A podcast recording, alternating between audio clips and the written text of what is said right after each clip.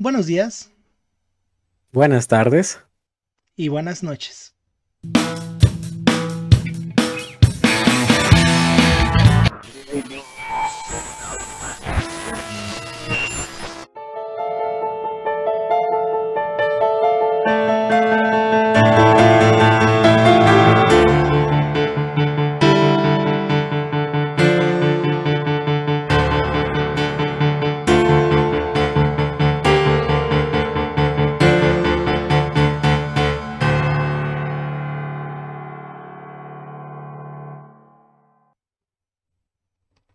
Pues eh, bienvenidos. Vamos a tratar de cambiar ese saludo a lo Luisito Comunica, ¿no? Vamos a tratar de buscar uno, uno propio. Bueno, realmente sí tenemos nuestro saludo propio, que tampoco es tan original ni orgánico que digamos. Pero, pues último viernes de octubre, Cristian, ¿qué, ¿qué te pareció este pequeño ejercicio de octubre del terror? Estuvo muy chido porque desde hace como seis meses me habías propuesto algo parecido, pero no era en octubre.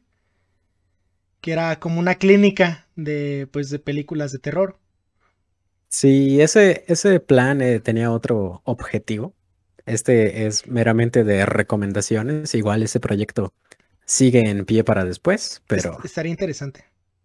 estaría interesante, claro que sí.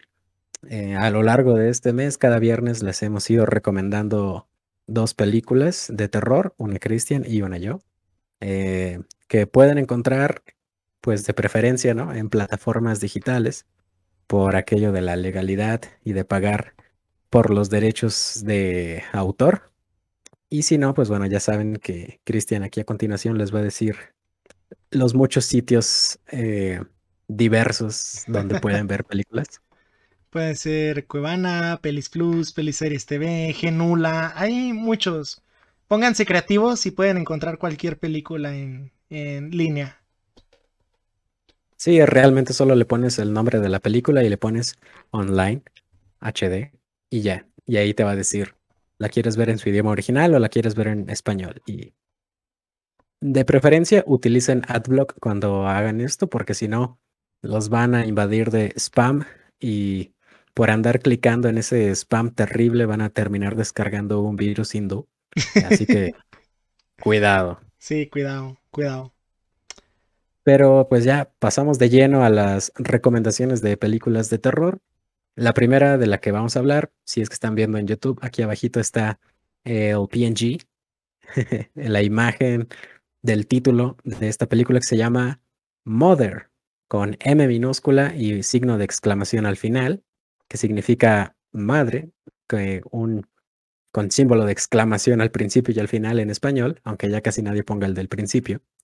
Eh, es una película de 2017, relativamente nueva, que la pueden encontrar en Netflix. Antes de pasar a decir de quién es esta película, que es de un actor, un director, perdón, eh, bastante reconocido y que la neta sí sabe hacer buen cine, em, platícanos un poco de tu acercamiento con Mother. Hmm, pues de ahí en 2000, esta película la fue a ver al Dorado, aquí en San Luis Potosí, al cine. En ese tiempo las bocinas aún estaban chidas. No digo que, no digo que ahorita estén mal, pero pues se nota el paso del tiempo, ¿no? Y ahí como que Ujú. empezaba a escucharse un poquito con sonidos muy fuertes. Ahorita sí se escucha en la, hay una sala en especial, la 7, que se escucha, que aquí está cartonadísima, se escucha que petardea feo se escuchan golpes de donde la malla pues se golpea con la bocina. Pero bueno, esta película pues tiene la mezcla de sonido está diseñada para que tenga mucho eso, así que imagínense, hubo partes en las que, oye, güey, o sea, te asustas porque si de por sí éramos como siete personas en la sala, te asustas cuando volteas a ver. Em, pues, ¿qué les platico? Esta película yo la fui a ver más que nada por el director. Este, el señor, pues, Aronofsky tenía ahí como que mi interés desde que había visto Requiem for a Dream, El Luchador, entre, pues, otras películas que ah, más adelante, pues, vamos a lo mejor nada más mencionar. Eh, yo dije como, ay, güey, y en esta época, pues, estaba de moda Jennifer Lawrence, ¿no? Digo que estaba de Bueno, moda sí. Sigue estando de moda. Sigue estando de moda, pero pues es que en esa época tuvo varios proyectos como que venía de la saga de los Juegos del Hambre, estuvo Joy, o sea, hubo varias películas. Se entró los X-Men. Ah, los X-Men, no me acordaba de los X-Men, sí es cierto. Sí. Eh, como que era una eh, actriz que estaba viviendo su momento, pero así como que de que tenía mucha chamba, ¿no? Y pues era como Javier Bardem, era, yo lo ubicaba ubicaba su cara, pero no sabía cómo se llamaba él. O si es un actor que, pues, dice, este señor que siempre está serio, ¿quién? ¿Cómo se llama? Yo lo confundía mucho con Benicio del Toro, pero bueno, eso será historia para otro día, a lo mejor para el Patreon. Pero bueno, en fin. se parecen, pero sí, te entiendo, te entiendo por qué. Ajá, y hubo un punto en el que pues me metí a ver la peli sin saber de qué iba, iba la trama vi a Jennifer Lawrence en el póster que trae su corazón en el pecho y me quedé como, yo pensaba que era algo así como de madres asesinas, ¿no? Algo acá como mm. asesina serial, alguna onda así, ay güey, ¿a qué me metí? Literal dije, ¿a qué me metí? Pero pues básicamente ese fue mi acercamiento cuando vi la película. Me gustó mucho la película. Eh, como una semana después la volví a ver. La fue a ver con una amiga, a ella no le gustó. Y luego la vi en Netflix, la pusieron hace como... Ya tiene un rato en la, en la programación de Netflix, unos seis meses, por lo menos. Pónganle que por ahí de marzo, eh, o no, después, como por abril, la vi, la película. Y la volví a ver ayer. y es como, cada vez le encuentras más cosas, te quedas como un verga. Pero pues, sí, sí es una película que no tiene tintas medias. O te gusta o no te gusta. Sí, sí, es una película muy interesante, independientemente de eso. No, no te voy a negar que tiene referencias bíblicas muy obvias, pero que sí, cada vez me imagino que la veas, vas a encontrar más todavía. Sí. Eh, efectivamente, como ya lo dijiste, es una película del director Darren Aronofsky. Precisamente, pues su nombre puede sonar popular o no, pues bien merecido tendría si lo reconocen, porque Requiem for a Dream una película muy famosa de hace 21 años. Jared Leto actuó en esa. O sea, la gente no sabía quién era Jared Leto en esa época. Sí, sí, sí. Luego el soundtrack, eh, sabrás tú, Cristian, que es perfecto para cualquier ambiente de tensión. Sí. Eh, otras películas, como mencionabas, El Luchador, que por ahí anda un meme de, de la tía May, que es una escena de esa película. sí. sí. y también El Cisne Negro, Black Swan del 2010. Ah, Natalie Portman. Es otra película. Ajá, exactamente. Estuvo muy de moda en su momento. Así que Darren Aronofsky tiene muy buenas películas. Esta también es una buena película. En lo personal, bueno, yo tengo mis opiniones encontradas, pero esta es una, un segmento de recomendaciones, así que voy a proseguir antes no Es su mejor, no es su mejor película, porque como que él sí la trató de hacer pasar, ¿no? Como... Mm, pues no sé, la verdad no estoy muy empapado, ¿no? De cuál sea el, el lore de Aronofsky. A lo mejor y él considera su mejor película El Luchador, o no sé, quién sabe. Habría que preguntarle. Es que en una entrevista, bueno, más adelante vamos a platicar de eso, pero el vato la tuvo que explicar porque empezó a ver ah, que nadie le entendía. Y luego, pues Jennifer Lawrence también dijo unas cositas ahí de él que tienen que ver con la película y fue como que, vaya, De entenderle o no entenderle, yo diría que sí le puedes entender sin tener ningún, ningún tipo de, de, de bagaje. Yo, yo creo que cuando explica la película mató el chiste de hacer la película. Porque debería de tener su propia interpretación, ¿no? Cada quien, pero bueno. No lo deja tanto a la interpretación, porque sí, realmente, pues ya, ya les arruinamos un poquito la experiencia al decirles que tiene referencias bíblicas, ¿no? Pero pues era necesario mencionarlo. Ustedes traten de encontrar y ir eh, pues empatando cada punto que vean en la película con algún pasaje de la Biblia. Pero bueno, es, algo muy interesante de platicar. Nada más vamos a terminar brevemente esta chamba. Eh, el escritor también es Darren Aronofsky. Él normalmente escribe sus películas. La de Black Swan, por ejemplo, él no la escribió, pero la mayoría de las demás sí. Luego, la fotografía, que es algo bastante curioso, es de un, de un personaje del cual ya hemos hablado anteriormente, Matthew Libatic, que este cuate tiene una cinematografía muy diversa, de, de plano no podríamos encasillarlo en ningún estilo, porque ha fotografiado Requiem for a Dream, ha fotografiado Black Swan, ha fotografiado a Star is Born, pero por el otro lado ha fotografiado Iron Man 1 y 2, ha fotografiado Venom, ha fotografiado Birds of Prey. Entonces, tratar de, tratar de encasillar a Matthew Libatic en arte o no, realmente es muy difícil. Em, la película tiene este toque así como que de imagen, como si fueras una película de culto, ¿no? O sea, la ves y identificas ese tono amarillesco como de película antigua, pero no es antigua. Eso es porque la grabaron en película de 16 milímetros. Y eso es el enfoque que hace que se vea una película así. Lo normal, antes de que hubiera la digitalización del cine, era grabarla en 35 milímetros y esa es la película profesional que todos conocen. Cuando la grabas en 16 milímetros, agarra ese tono así como que vintage y por eso es que se ve así la película. Esa es una explicación muy breve de principios de fotografía, de los cuales no soy experto, pero entiendo algo. Y también el editor de la película, Andrew Weisblum, también ha participado bastante con Darren Aronofsky. En el cast, precisamente Jennifer Lawrence, podríamos decir que pues sí es la protagonista. Eh, también está Javier Bardem en un coprotagónico, más o menos.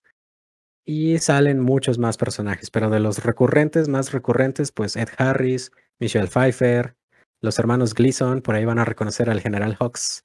Y si es que ustedes vieron Star Wars, las secuelas. Y pues eh, brevemente, si quieres explicarnos de qué trata sin spoilers, ya que es una recomendación. Pues la película empieza con... Es una película que tiene una escena muy random al principio y luego ya te empieza como tal la película, ¿no?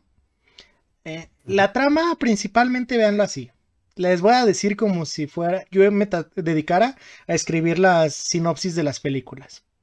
Es una pareja en la cual pues él es un escritor, ella pues ama de casa, nos, da nos dan a entender que es como arquitecta o edificadora, porque la casa en la que viven, que está en medio del bosque, no sabemos dónde, solo sabemos que está muy alejado, mm, ella la reconstruyó toda de cero.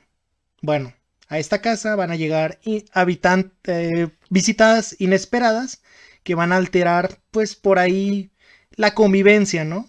Van a hacer sentir como que estrés a la protagonista Jennifer Lawrence. Es que sí está muy cañón decir que es un coprotagónico Javier Bardem, porque como lo puedes ver en escenas seguidas actuando mucho, hay puntos en los que no está. Y hay puntos que ni desaparece. Hay puntos en los que no hay diálogo y solo hay actuación, que es algo muy chido de la película, ¿no? Hay. Eh, si a alguien le gusta el cine, pues. Si sabe de su cine, y conoce a Luis Buñuel y el ángel exterminador, es como si Aronofsky le hubiera hecho una carta de, amor a Luis Buñuel, de decir, oye, ¿sabes qué? Voy a hacer una película porque yo de chiquito veía las tuyas, ¿no? En la cuestión, pues ya dijimos un poquito bíblica, en la cuestión del caos, es una película que pasa del punto A a la Y muy rápido, o sea, porque pues son metáforas. Toda la película está llena de metáforas. Hay metáforas de la vida en pareja, metáforas de... Pues hay bíblicas, hay cuestiones muy cañonas, como dice CJ.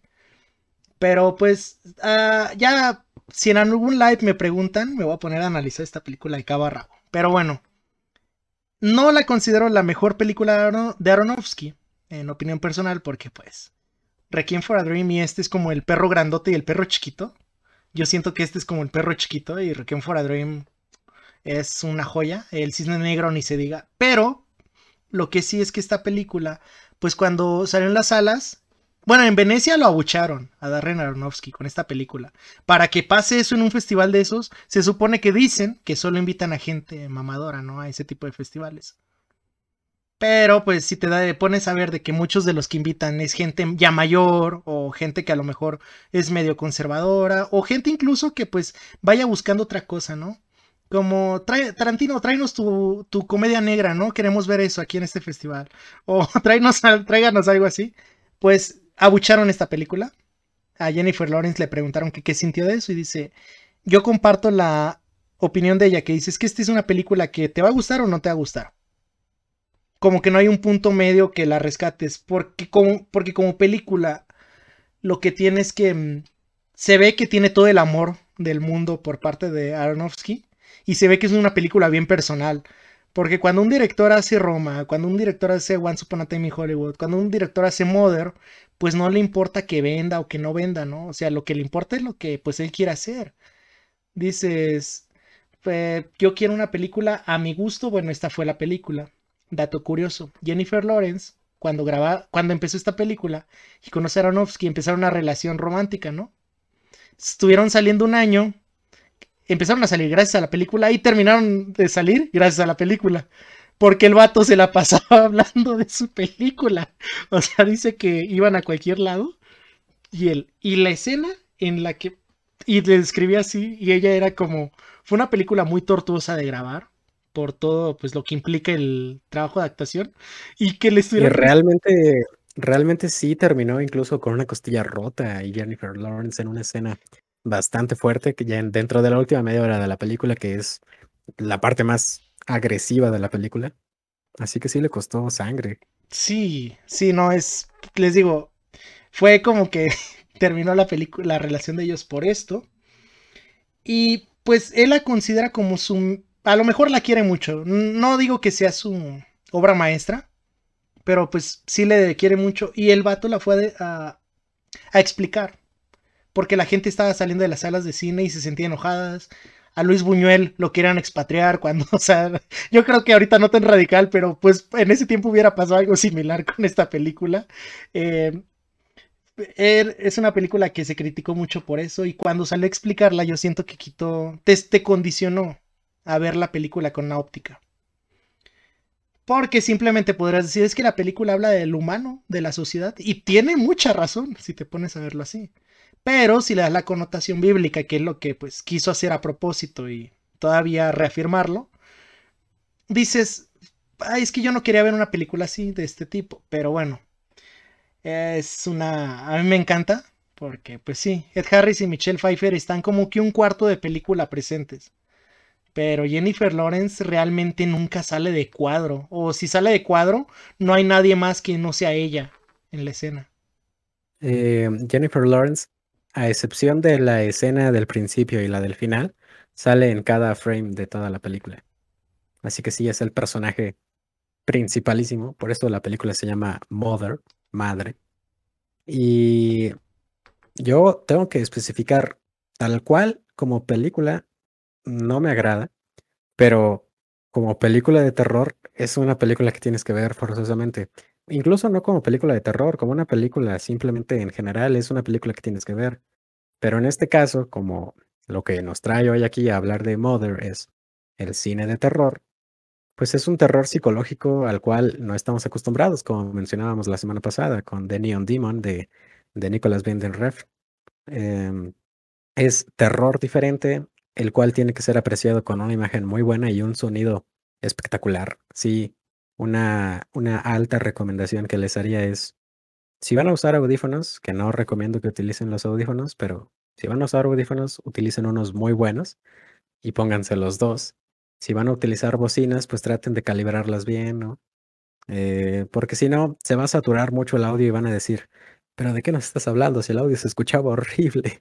Bueno, si es que estaba pensada para bocinas de cine. Esta es de esas películas que realmente la experiencia única y, genial de verla en el cine es irrepetible.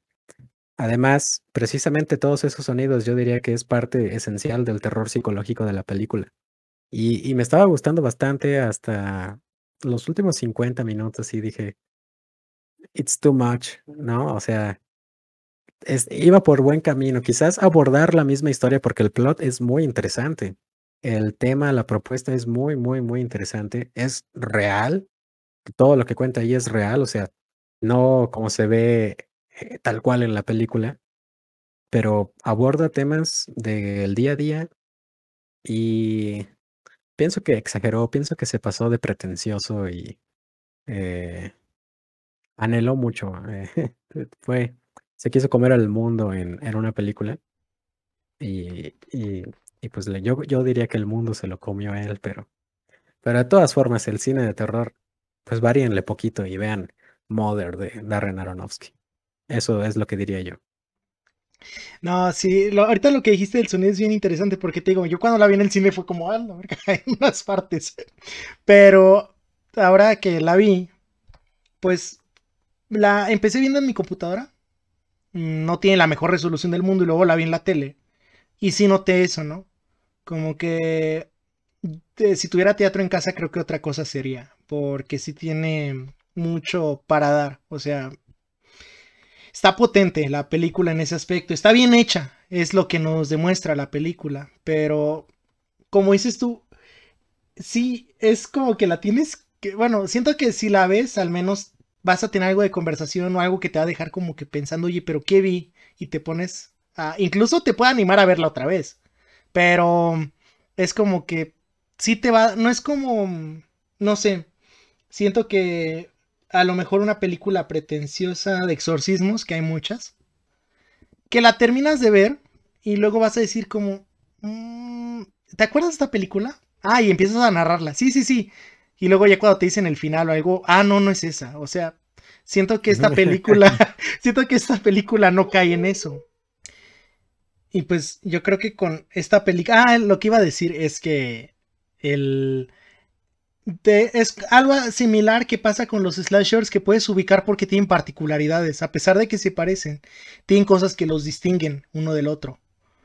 A veces el trasfondo del, asesino, ah, la propia apariencia, no, no son calcas una de otra. Lo que sí me pasa con los exorcismos que siempre terminan la película, la mayoría, en un cagadero, que no o sea, como que no sientes conclusión. Y es como que se acaba y ya, ni cliffhanger ni nada. Se acaba ya. Y esta película lo que me gustó es que se acaba de una manera que da cierre. Da cierre porque dices como, ya, ya, ya entendí. Yo la segunda vez que la vi le di esa connotación. Em, que fue como, wow. como diría Bad Bunny, la vida es un ciclo, ¿no? Pero con eso termino mi participación de esta película. Verdaderamente, véanla. Está en Netflix. Aprovechen que, que suben de vez en cuando buenas películas. Y pues decidan ustedes mismos si les gusta o no. Pues cambiamos totalmente de ver una película depresiva, caótica y pretenciosa a ver una película pretenciosa con justificación que activa el modo glam, que empodera, que pone de buenas, que te saca una risa, y que te puede hacer llorar en algún, en algún punto. Una película, a lo mejor estos aspectos pudieron haber entrado en Mother si hubiera terminado final, hubiera tenido otras cosas, pero no, esta película sí los tiene.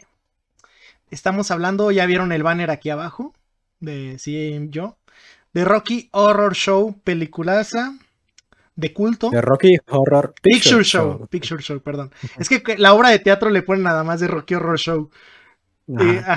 Pero bueno, y pues, ah, que antes, esta película, es, lo tienen, tienen que ubicarla, antes de que siga y empecemos a hablar de esto, deben de ubicarla y ahorita que empecemos a narrar, ahí comentamos unas cosas, van a decir, ay güey, ya, ya sé cuál es. Pero bueno, y tú que me recomendaste esta película, que se me hace una recomendación muy buena de, terror. Y de horror, o sea, de terror y de horror. Y por ahí tiene pues la connotación musical, que es una mezcla que muy pocas veces van a encontrar y muy pocas y muchas menos se va a salir bien. Y escasas veces el 2% de todo ese circulito que estamos haciendo, lo que está en medio, es que trascienda al cine de culto. A ver si, ¿cuál fue tu acercamiento esta película? ¿O cómo llegaste a ella? Ok, pues básicamente es como que de las películas básicas en todo el sentido de, de, esa, de ese significado de básico que tienes que ver. O sea, eh, no es que el director Jim Sharman sea un personajazo, ni es que los actores hayan trascendido realmente mucho, pero por alguna razón, bueno, no, sí sé cuál es la razón, pero The Rocky Horror Picture Show es como que un estándar de, de la cultura pop. Y pues cuando te vas interesando en el cine, ¿no? Pues empiezas a ver estas tier lists y da la casualidad de que esta en específico, todas las listas la ponen en el segundo lugar de películas de culto. Así que básicamente ese fue mi acercamiento. Dije, ah, vamos a ver de qué trata, ¿no? Ahí en, en los años secundarios para enterarme del cine. Vaya, en Es, secundaria. En secundaria es es una película, es una película que se necesita ver con mucha madurez. Eh, Sí. en su momento sí la entendí y la acepté con madurez, pero al verla otra vez para este episodio, dije, wow, wow, wow, es que puede ser de comedia, puede ser de, de risas, de musical, es un musical, hay que decirlo de una vez. Tal cual no es terror, pero la ambientación, la fotografía, todo, es como si estuvieras viendo una película clásica de terror. De hecho, es un, es, es un honor, es un homenaje a las, a las películas de ciencia ficción y de Ujú. terror serie B, de allá de por los 30s, 40s, incluso hasta los 60s, porque al principio diría yo que hay una clara referencia a La Noche de los Muertos Vivientes de George A. Romero, que es de los 60s. Así que sí, es como que la película básica que tienes que ver si te gusta el cine, pero también es una película aquí no básica, sino esencial para que no se tergiverse el, término. Es que es una película esencial si, si queremos entender la liberación que muchos dicen, es que ahora está de moda, ¿no? El LGBTQ. Bueno, No, no. no está de moda, o sea, te- ah, siempre ha existido y siempre se ha abordado en literatura, en arte y con la invención del cine, es como se aborda, yo diría que en esta película es una de las que más lo aborda de lleno, tomándoselo en serio, pero al mismo tiempo como se lo toma en serio, lo hace comedia, lo hace chiste. Es, ahí sí es un aspecto esencial para tratar de entender, pues, cómo veían incluso, ¿no? En los setentas con tanta madurez un tema que al día de hoy tiene respuestas tan salvajes y retrógradas de asesinar gente incluso, pero esos son otros temas que no, no, no corresponden a este programa, pero sí hay que mencionarlos. Y eh, es, es de culto en todos los aspectos, es de culto en el cine y es de culto para la historia, para aprendizaje. Realmente me gusta mucho esta película, me gusta mucho. No, no sé qué piensas tú. No, te- yo la vi más tarde que tú. Yo la vi en la prepa, porque de hecho, pues una en la prepa en la que yo estaba no era católica como tal, pero tenía todo el tinte. Hazte de cuenta, güey, que sería como si yo tomo Coca-Cola y le quito la etiqueta, ¿no? Y tú ves la botella y ves la tapita roja arriba, pero no tiene la etiqueta, yo estoy tomando la coca. Y tú como, "Mm, ¿qué estará tomando Cristian? Bueno, así era la percepción de la prepa en la que estuve con respecto a la religión, ¿no? Obviamente ahí conocí gente, maestros, que hasta la fecha sigo, tengo amistad con ellos, muy maduros, eh, muy, me abrieron la mente muy cañón, pero otros, los directores ni se diga, ¿no? Pero bueno, en esas épocas de prepa, eh, tenía un, tenía un grupo de amigos pues que ya estaban siendo, ya estaban incluyéndose en todo este movimiento social, ¿no? En todo este grupo, en el LGBTQ y más, bueno, LGBTQ más. No quiero verme, verme mal al no decir, pero sí, o sea, fue una película que me dijeron, oye, es que tienes que verla. Ah, va. Vi la peli, me gustó mucho. Luego por esa época leí el libro de las ventajas de ser invisible, luego vi la película y ahí hay una referencia y yo. Y luego en Glee, que es una serie que me gusta mucho, hay un capítulo que le dedican a, esta obra, ¿no? O sea, trascendió la cultura pop muy cañón, con justa razón, porque, como dices tú, de hecho luego investigando la película me di cuenta que esta Jim, Jim Sharman quería que la primer mitad, o no me acuerdo hasta qué porcentaje estuviera en blanco y negro, y ahí sí se vería como que muy de sci-fi de los 40, ¿no? Y que luego fuera como que el cambio. Yo siento que en la parte en la que llega Frankenfurter todo se iba a poner de color y todo. Pero bueno, en fin, es una película que en esa época me gustó. Revisitarla en HD, debo decirlo. Sí, aquí me dijo de un hack que, amigo, si no tienes Star Plus, pues ya te chingaste. No, no te creas. No, la semana pasada, el fin de semana previo a que grabamos esto, hubo una promoción de que, pues, bueno, promoción, sí, tres días gratis del contenido de Star Plus. Ibas a tener la plataforma abierta tres días. Y verla en calidad HD, tanto sonido, tanto imagen, se aprecia un montón. Porque es una película que musicalmente es una. Las canciones. Sale Meatloaf. A la gente que sea metalero from hell. O que digan, tú qué vas a hacer de música chamaco pendejo. O sea, es un icono del, del rock de toda esta época, ¿no? 70s, 80s, mediados de los 90s. Pero Meatloaf lo conocen de, de cajón. Y tiene. Es un musical que me gusta que, pues, La La Land, Moulin Rouge, esta película, no todos los musicales tienen un lado de instrumentos bien hecho. Esta película está. Puedes escuchar las canciones individualmente sacadas de contexto y las disfrutas.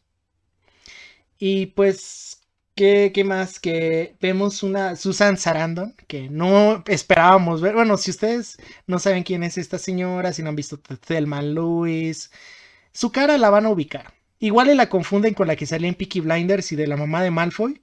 Y, pero pues de que la conocen, la conocen a Susan Sarandon. Pero pues ella estaba muy joven, era pues de sus primeras pelis. Es como que nos, nos da otra cara que es cuando ves a un actor que tú conoces pero que no sabías que canta, les va a dar esa impresión muy buena. Y es divertida, es una película divertida. Porque como dices tú, toca temas que pues tienen que ver con cosas bien serias Ahí está la rebelión de Stonewall. Ahí, pues, tiene cosas que. Bueno, un mes entero tiene. Todo, todo el año se festeja eso, pero un mes entero tiene como que su enfoque debido a todo lo que le ha costado a la sociedad aceptarlo. Pero esta película lo aborda de una manera que empodera. O sea, aunque no pertenezcas a este grupo, te, da, te, da, te da pila la música, la película, da vida, es una película. Si Mother te quita la vida, esta te la va a regresar. ve Mother y si te agüitas, ve esta después. es lo que traemos cada semana. Con The Host también. The Host tiene partes de comedia medio cañonas, comedia ácida, pero pues ya. Sí, este, como decías, en Star Plus pueden checar esta película legalmente. Para todos aquellos detractores de Star Plus, es que realmente solo siguen la corriente de los memes. Tiene un excelente catálogo en cuanto a películas.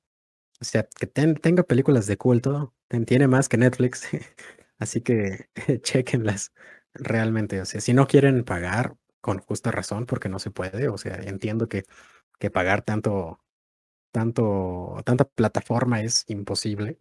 Pues bueno, pues sí, chequenla en, en Cuevana, en Pelis Plus, o aprovechen ofertas de Mercado Libre, chéquenselas ahí, o de cualquier otro servicio.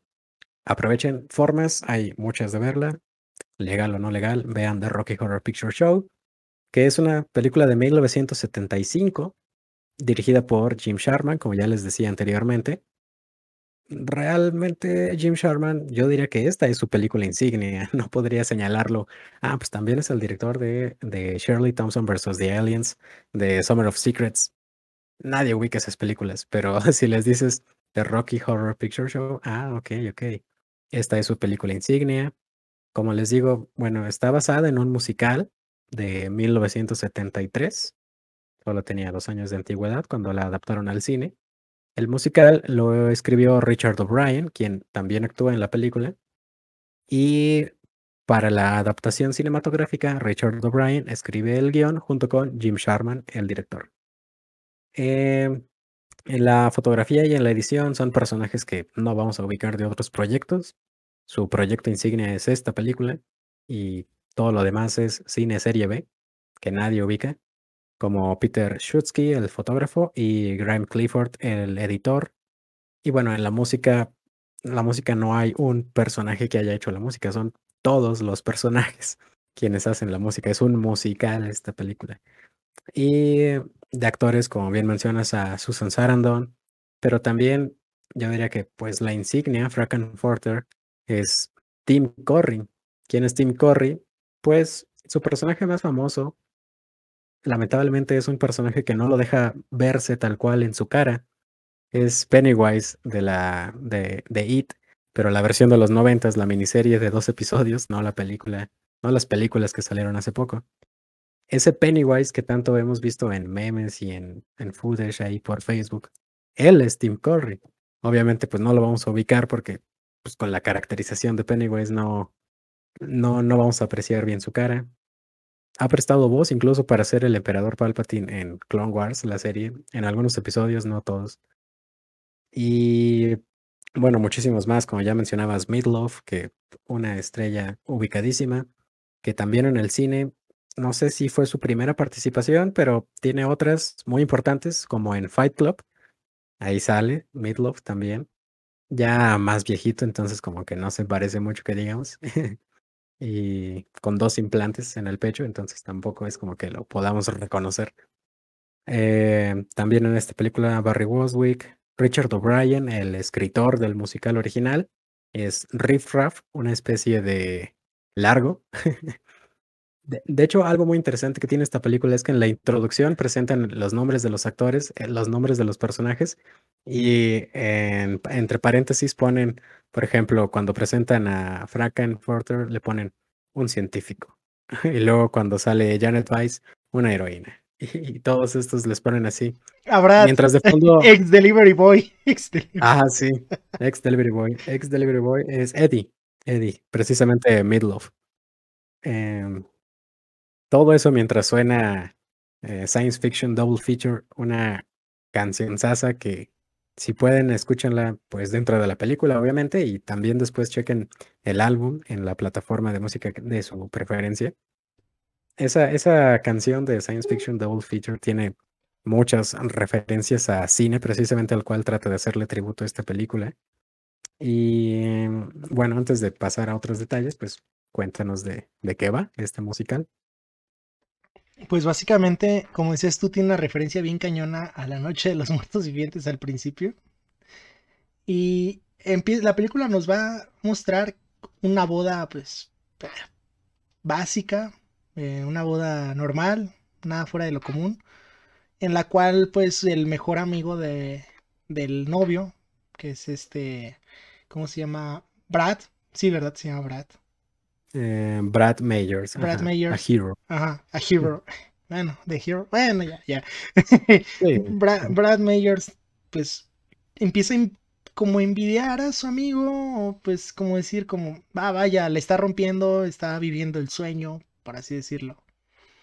Y su novia Janet, Susan Sarandon, pues le dice, sí, mi amor, sí, sí, lo que, lo que tú digas, o sea, se quieren mucho, nos dan a entender esto pues la película va a tener un interlocutor muy interesante, que es el criminólogo, que no me acuerdo cuál es su nombre dentro de la película.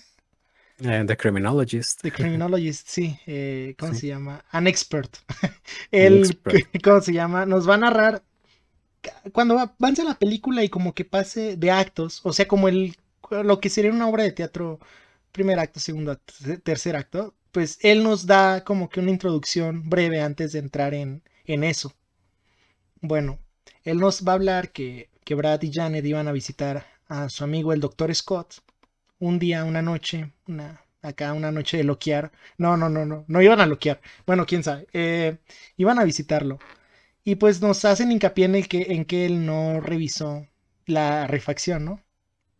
Eh, si traen carro, siempre traigan una refacción, siempre traiganla en buen estado. Y échense un tutorial de cómo cambiar una llanta puede evitarles una de las mejores experiencias de su vida, que es conocer al doctor Frankenfurter. Pero bueno, que en, la, en el camino, pues está lloviendo, desde noche, se les poncha una llanta. Y Brad como, oh rayos, debí haber revisado mi, mi llanta de repuesto. Bueno. Susan le dice, oye, no pasamos, Susan, eh, Jared le dice, no pasamos un castillo. Ah, sí, sí, pasamos un castillo. Bueno, vamos a pedir ayuda a ver si nos dejan usar el teléfono y pedimos que alguien nos venga a ayudar o de plano venga por nosotros. Y para esto habían estado viendo varios motociclistas, ¿no? Que venían en contra. Y bueno, ya. Pues llegan al castillo y el castillo pues es el castillo del doctor Frankenstein, imagínenselo así, ¿no? Eh, un castillo pues antiguo, gótico, imponente, más que castillo mansión yo creo, que sería un término más adecuado.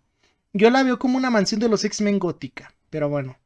Em, en esta, pues va a haber una interpretación musical en la cual pues se nos va a presentar Riff Raff primero viendo desde, desde arriba, ¿no? A los dos, mm, a la pareja joven. Posteriormente van a ver que los motociclistas están llegando ahí, o sea, y hasta se suben con la moto a las escaleras y todo. Bueno, pues van, vamos a ver que Riff Raff les dice como, ah, pues llegaron en un día muy especial. Porque pues hoy mi maestro, mi amo, tiene una de sus reuniones, una convención, por así verlo así, si lo quieren ver así. Una, tiene una peda, o sea, invita a sus compas y tiene una peda, mi maestro. Ah, bueno, llegan y pues les van a enseñar el, cómo dar el time warp. y... De time warp, yo creo que no sé si en segundo lugar o en primer lugar, ahí después o antes de, de Science Fiction Double Feature, una canción sasa, que de hecho fue, fue inventada para llenar tiempo en la película, no estaba originalmente dentro de la continuidad de los hechos. No, no, y de hecho está muy chistoso porque, pues, bueno, de, yo, yo sí podría como que es que Warp es bien interesante e importante para el lore que le hacen a la película, pero como dices tú, o sea, no, no, no estaba prevista. y pues, eventualmente, ellos como, ok, esta gente es algo extravagante, pues vámonos, ¿no? Y en eso, no, espera, que nos dejen usar su teléfono. Y nos van a presentar al doctor Frankenfurter, quien es un personajazo. Es una combinación de varios personajes de ciencia ficción, entre Frankenstein, Drácula, combinado precisamente con un personaje que él mismo dice, ¿no? Viene de, ¿cómo se, cómo se llama? Transvestite, eh, Transylvania. I'm a sweet transvestite from transexual Transylvania. Transexual Transylvania, exactamente. Y pues es un, una reina drag, básicamente Frankenfurter. Anda con su vaya, vaya caracterización. Vaya, caracterización y talento para caminar, para bailar, para... Es un showman, básicamente, Frankenfurter. Y pues básicamente creo que hasta aquí ya dije básicamente tres veces. Em, ahí, ahí eh se van a enfrentar a, varios problemas, ¿no? Sí, este es como que el ponerlos en contexto. Un problema, un cliché, los hace llegar a un lugar, el cual pues tiene ahí consecuencias, problemas que, a los cuales se van a enfrentar. Y pues estos problemas no van a ser como en, en Evil Dead, que pues, ay, van a empezar a matar a todos, o no van a ser como en Halloween, de ay, anda un vato suelto, o como, en Viernes 13 de nos están matando uno por uno. No, aquí básicamente pues son problemas con un toque de comedia, con... Es una película que creo que está raeteada PG-16. No, sí está restricted. Ah, está restricted. Bueno, es una película que no es muy explícita como a lo mejor Neon Demon, pero es una película sugestiva hasta cierto punto. Digo que no es explícita porque pues eran los setentas, no podían mostrar muchos, pues para empezar no podían mostrarse genitales en una película que aspiraban a que se proyectara en muchas salas de cine, pero es una película que es muy sugestiva en ese aspecto, tiene un manejo de toda la cuestión erótica como que muy chistoso muy interesante. Ahí los personajes de Brad y de, y de Janet van a tener ahí revelaciones. O sea, como que vaya, vaya, cuando la vean. Y pues van a conocer a Rocky, que es la estrella por la cual pues se llama así. Que bueno, ya sabrán quién es Rocky ustedes después. Pero creo que pues, con esto es suficiente para que vayan a verla y digan, es una película alegre, con... esta sí mismas recomendaciones que la otra, ¿no?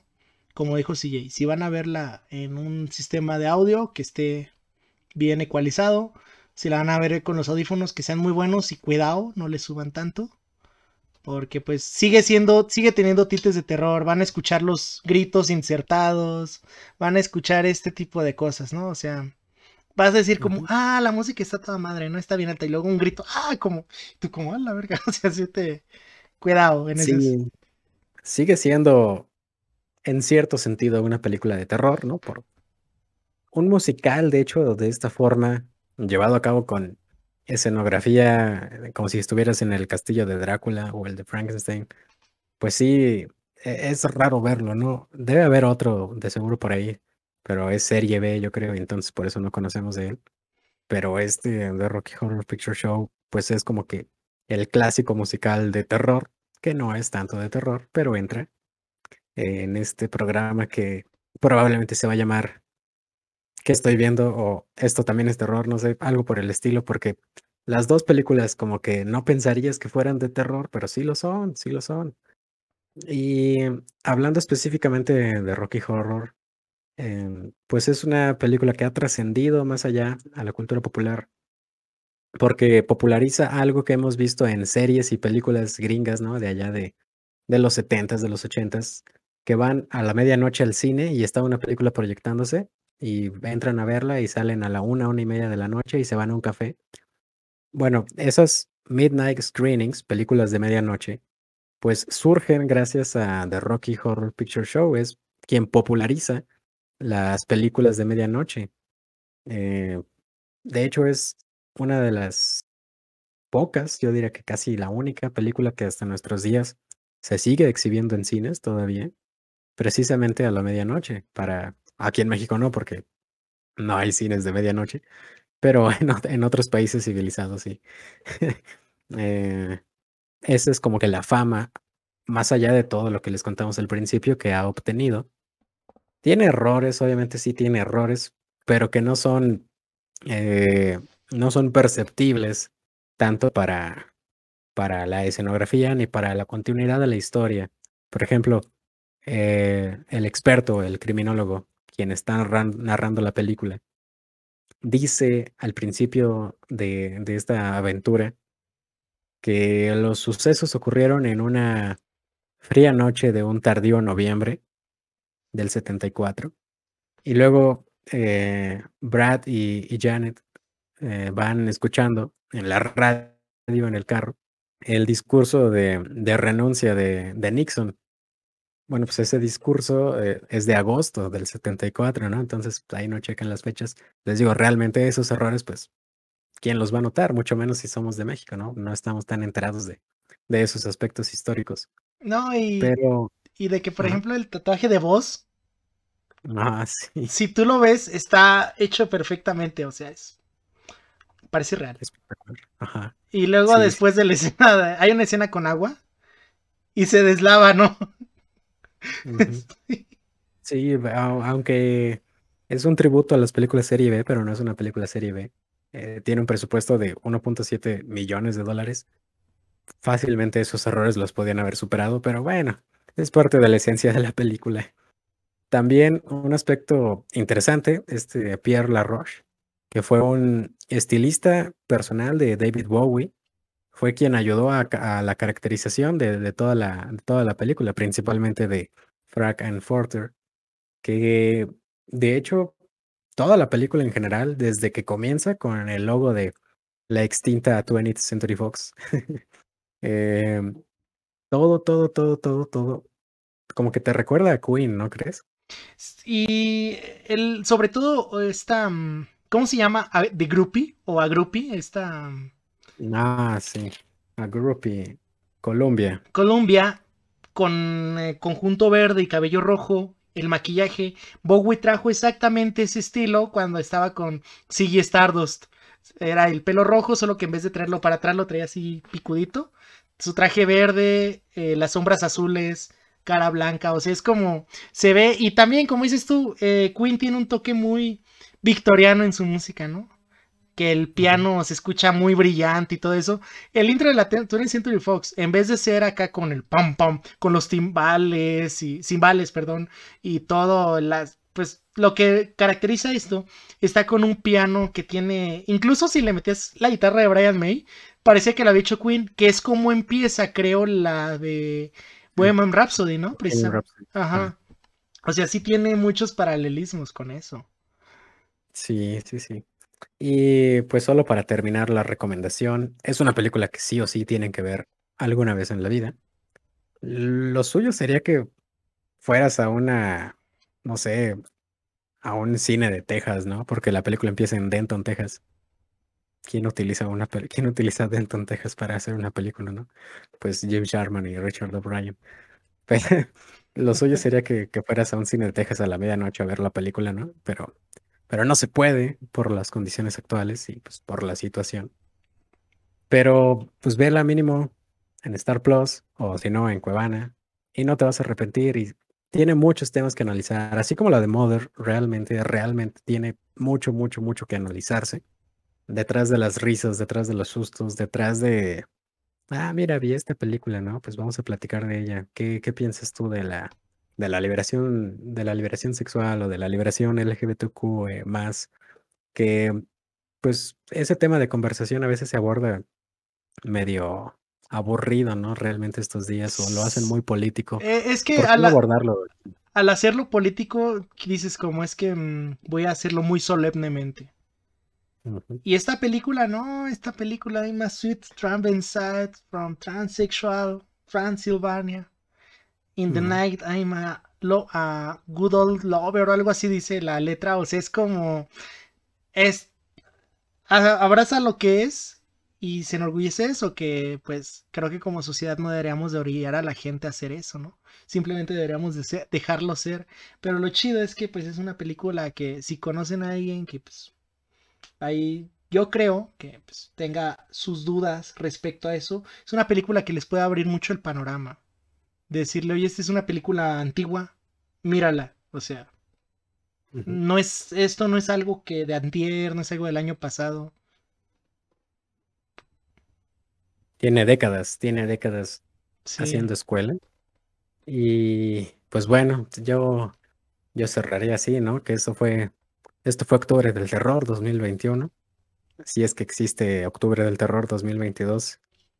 Tipo No y lo sabemos, sí, pero- tipo y sí. Igual y para Octubre del Terror 2022 les vamos a traer Sharknado, Tremors, eh, The Killer Ah. Tomatoes, eh, Space from eh, Clowns from Outer Space, tipo esas recomendaciones, ¿no?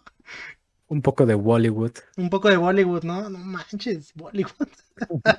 ok, ¿Por qué no? ¿por qué no? Sí, en algún momento hablaremos de Bollywood. Y pues creo que para este punto, esperemos que ya hayan visto Duna, eh, la película y pues la review. Es- Va a ser un formato nuevo, nuevo para nosotros. Eh, Exacto. fue una bronca el mandar el archivo, tuvimos que enviarlo análogamente. Pero pues ya Por correos de México. por Correos de México. Pero pues ya verán, porque esperamos que ese formato lo podamos hacer con más calidad, más, Obviamente. planea más planeado y pues si les gusta ese tipo de, de intervenciones, pues nos dicen. Y pues nada, donde nos vemos la siguiente semana. Nos vemos en Ya lo sabías.